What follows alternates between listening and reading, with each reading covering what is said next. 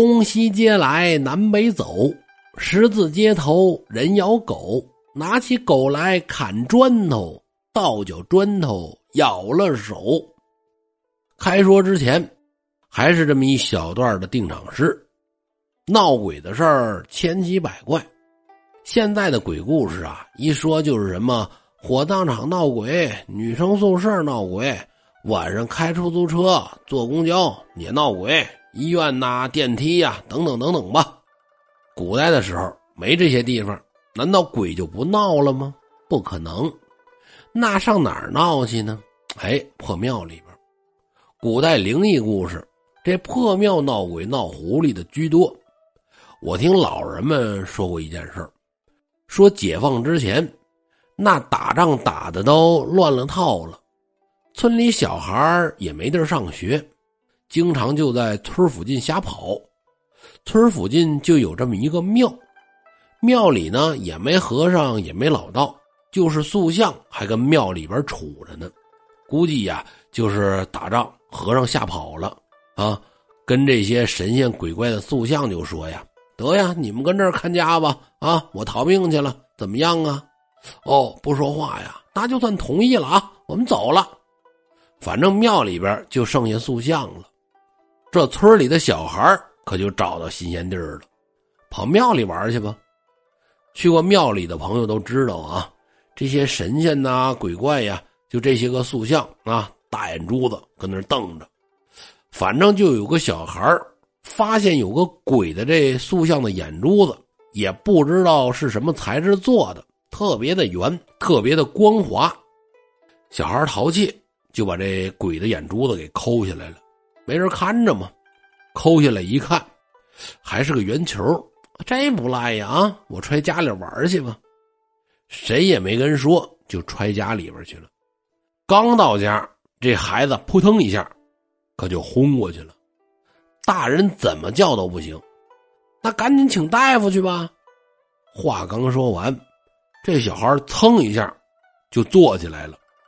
张嘴说话呢，也不是孩子声为什么挖我的眼睛还不给我送回去？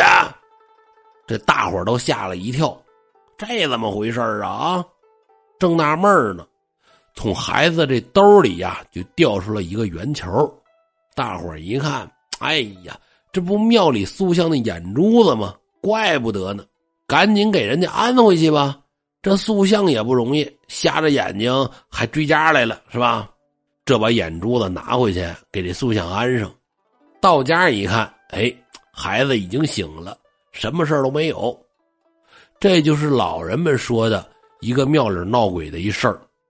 像这种故事啊，有好多。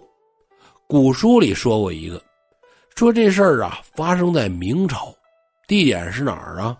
江苏的扬州。在这扬州城里边有这么一座城隍庙，反正有说的呀，说这住庙边上不好，因为什么呀？因为庙的周围阴气重，容易闹鬼，所以说周围的房子便宜。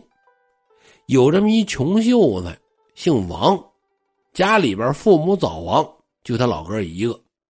王秀才从小是饱读四书五经。就等着说有一天恩科得中，金榜题名。可是啊，也不知道怎么着，就是考运太差，屡试不中，这不缺了得了吗？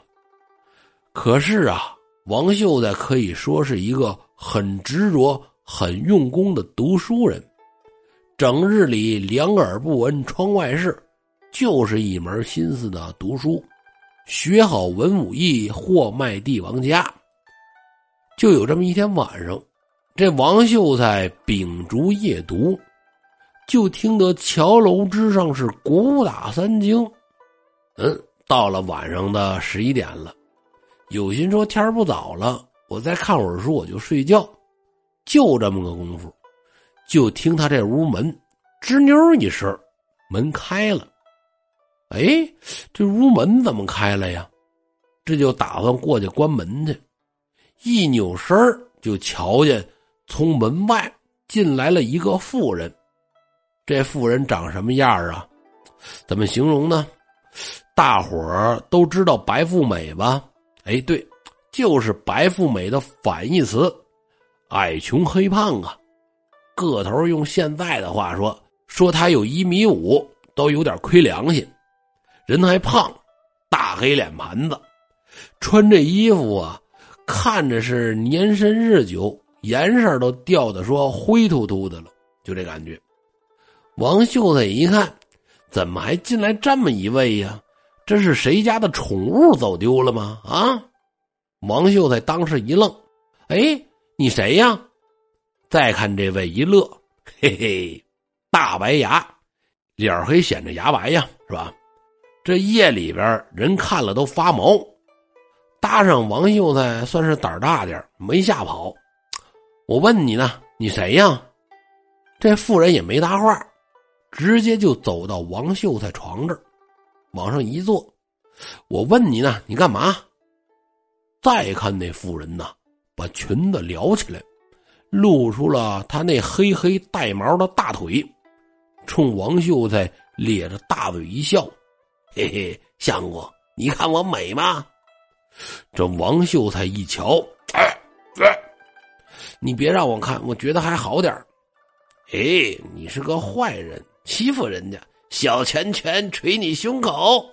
哎呀，这位大哥呀，不是这位大姐，你您那那拳头不得给我捶漏了呀？你到底有什么事儿吧？有什么事儿？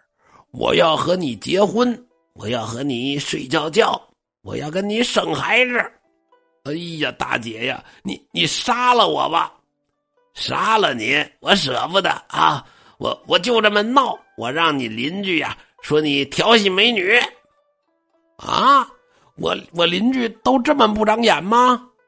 我不管啊，我往后啊就住这儿了。王秀才怎么劝都不行，来的这位。溜溜的就跟这闹了一晚上，从此呢，这黑妇人就不走了，天天的就跟着王秀才。无论王秀才坐着、躺着、吃饭、看书、睡觉，他都跟着。可是啊，你像家里来邻居串门了，邻居进来可看不见这黑夫人。王秀才也够倒霉的，别的读书人晚上读书的时候，都是来一美丽的女鬼、女狐狸。祸害死，起码她漂亮啊，他认了。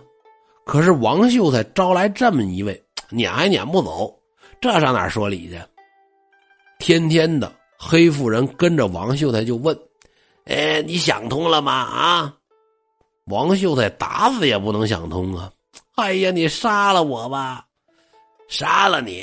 嘿嘿嘿，看来呀，你是铁了心了。抬手就给王秀才一个大嘴巴子。扇的是噼里啪啦直响，可是呢，王秀才还觉不出疼来。你这不跟我闹着玩呢吗？我求求你了，你就放了我吧！放了你那不成啊！我还得跟你睡觉觉、生孩子呢。不是大姐，咱咱们什么事好商量？怎么着也得有个解决的办法啊！解决？哎，你看过《西游记》吗？啊，看过呀，唐僧知道吧？嗯，知道啊。给你三个选择：第一，跟我生孩子；第二呢，我把你弄死吃了。那那我选第三个，那就是先跟我生孩子，然后我弄死你，把你吃了。哎呀，你还说不说理呀？啊，你这当妖精当鬼的也不能不说理呀。那没办法，咱们俩这么折腾也好些日子了。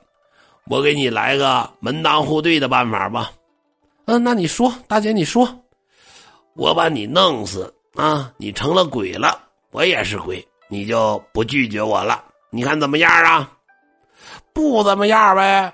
好，你同意了，那我就开始了。这黑妇人呢，就开始往房梁上系绳子，救命啊！我不死。王秀才就跟那儿喊：“我不死，快救命啊！”这时候，这黑妇人揪住王秀才的头发，就把他举起来了。来，我给你挂上去。王秀才的脑袋就伸这绳套里来了。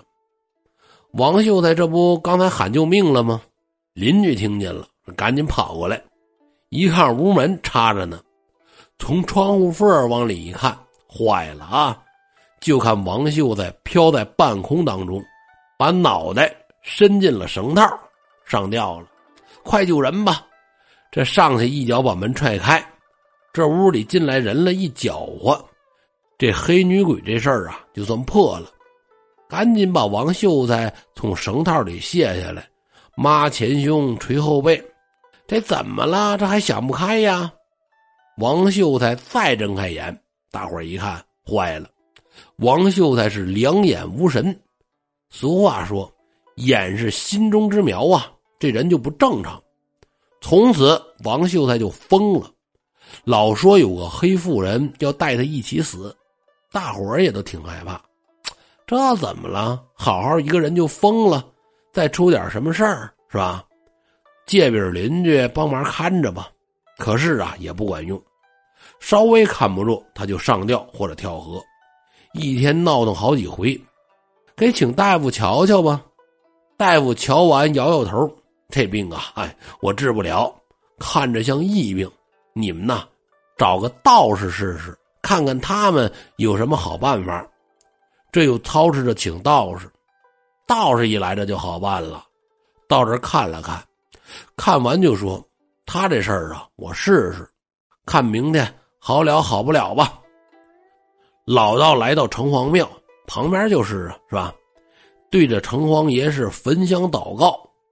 当天晚上，看城隍庙的庙祝啊，就看见城隍庙里供的护法神从大殿上下来了，怒气冲冲的出去，没多大一会儿，拿着一个黑铁链锁回来一个黑脸的妇人，而且呢还训斥这个妇人：“你怎敢欺扰这样一个朴实忠厚的人啊！”护法神拉着这黑妇人。进到城隍庙的大殿里边，妇人呢就变成了一个目如闪电、血盆大口的怪物。